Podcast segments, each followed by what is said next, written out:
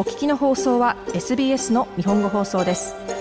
詳しくは SBS 日本語放送のホームページ sbs.com.au スラスジャパニーズへどうぞ。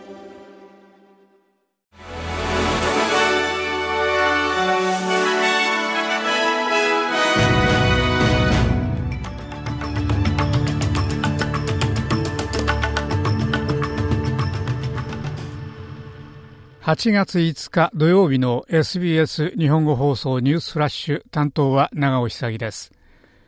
国会への先住民の声、いわゆるボイスを放棄するようにというノーキャンペーンからの強い圧力にもかかわらず、アンソニー・アルバニーディ首相は国民投票へ向けて先頭に立つと述べました。ガーマフェスティバルの基調演説でアルバニーディ首相は、年末までに国民投票を成功させるために献身することを再確認しました。国民投票は今年の10月か11月になりそうです。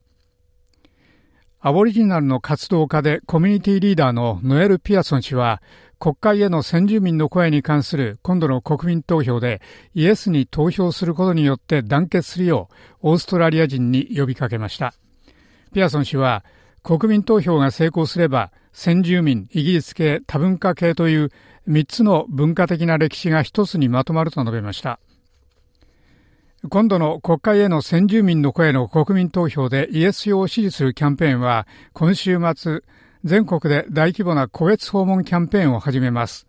先住民の声を通じて憲法上での認知を支持する理由について60余りの連邦の選挙区で数百人のボランティアがコミュニティの会話をリードする予定です。西オーストラリア政府は来週アボリジナル文化遺産法の取り消しを発表するものとみられています。この法律はプロジェクトが文化遺産に害をもたらすかどうかを判定するために土地所有者の一部に新たなローカルアボリジナル文化遺産サービスを通じて詳細で金のかかる調査をするよう義務付けています。西オーストラリアの農家は7月にこの法律が施行されるとすぐにこの法律を批判し新しいシステムはあまりにもわかりにくく、あまりにも時間がかかり、あまりにも金がかかり、乱用に道を開く可能性があると述べていました。メロルンの街の通りを歩いていた悪名高いギャングの疑いがある人物が狙われて射殺された事件で、殺人家の刑事たちは何が事件につながったかを割り出そうとしています。一人の男に向けて多数の発砲があったという通報を受けて、昨夜の11時40分ごろ、ビクトリア警察が人気のチャペルストリートにあるナイトクラブに近いサウスヤラのアルメイダクレセントに出動しました。撃たれたのはサウスヤラの53歳のバイキーで病院で死亡しました。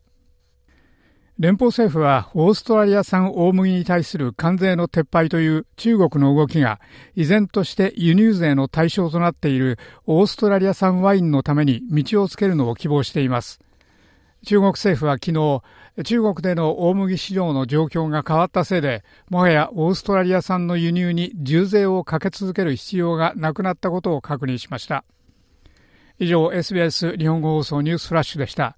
なお、その他のニュースなどの番組については、SBS 日本語放送のポッドキャストをお聞きになるか、sbs.com.au スラッシュジャパニーズをご覧ください。